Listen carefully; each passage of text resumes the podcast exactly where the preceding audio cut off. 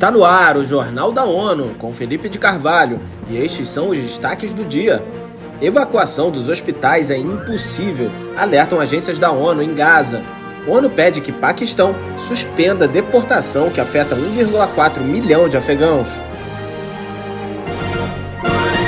Com a crise Israel-Palestina entrando na quarta semana, as equipes de ajuda da ONU destacaram nesta segunda-feira a pressão crescente sobre os hospitais do norte de Gaza, onde estão pacientes e profissionais de saúde. Segundo o Escritório de Assuntos Humanitários da ONU, OSHA, as vizinhanças dos hospitais Shifa e Al-Quds da cidade de Gaza e do Hospital Indonésia, no norte do enclave, foram bombardeadas no fim de semana, em meio a relatos de amplas operações terrestres israelenses. De acordo com o OSHA, cerca de 117 mil pessoas deslocadas estão abrigadas nos 10 hospitais ainda operacionais em Gaza e em outras partes do norte da cidade, que receberam repetidas ordens de evacuação nos últimos dias. A Organização Mundial da Saúde, OMS, reiterou que a evacuação dos hospitais é impossível sem pôr em perigo a vida dos pacientes. No Nepal, o secretário-geral da ONU, Antônio Guterres, lamentou que, em vez de um cessar-fogo humanitário necessário e apoiado pela comunidade internacional, Israel tenha intensificado as operações militares, acrescentando que o número de civis mortos e feridos é totalmente inaceitável. Mayra Lopes tem os detalhes.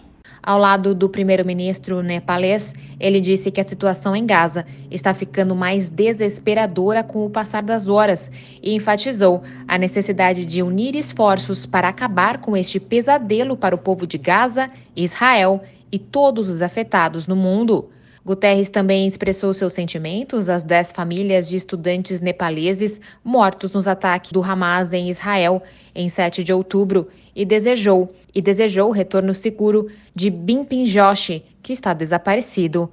Em Katmandu, o chefe da ONU destacou que milhões de pessoas estão privadas de alimento, água, abrigo e cuidados médicos devido aos bombardeios incessantes. Da ONU News em Nova York, Mayra Lopes. Em sua passagem pelo Nepal, o chefe da ONU também visita o Himalaia. Ele afirma que busca ver com os próprios olhos o terrível impacto da crise climática nos glaciares. A Agência das Nações Unidas de Assistência aos Refugiados Palestinos, UNRWA, informou que milhares de pessoas invadiram armazéns e centros de distribuição, principalmente nas áreas central e sul da faixa de Gaza.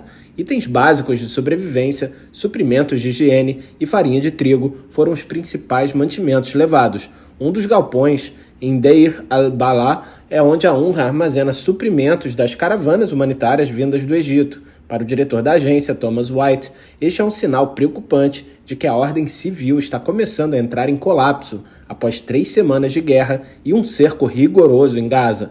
Ele adiciona que as pessoas estão assustadas, frustradas e desesperadas.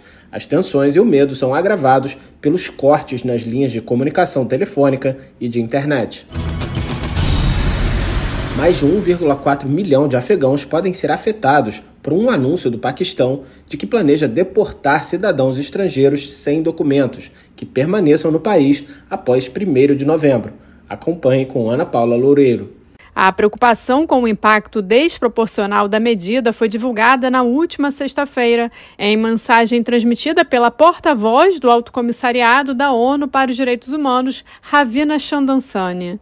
O órgão lembra que existem mais de 2 milhões de afegãos sem documentos vivendo no Paquistão, dos quais pelo menos 600 mil deixaram o Afeganistão após a tomada do poder pelo Talibã em agosto de 2021. Chandansani afirmou que muitos dos que enfrentam a deportação correram graves riscos de violações dos direitos humanos se regressarem ao Afeganistão, incluindo prisões e detenções arbitrárias, tortura, tratamentos cruéis e outros tratamentos desumanos. Da ONU News em Nova York, Ana Paula Loureiro. À medida que se aproxima o prazo de 1 de novembro, o Alto Comissariado da ONU para os Direitos Humanos pede às autoridades paquistanesas que suspendam os regressos forçados de cidadãos afegãos antes que seja tarde demais para evitar uma catástrofe de direitos humanos.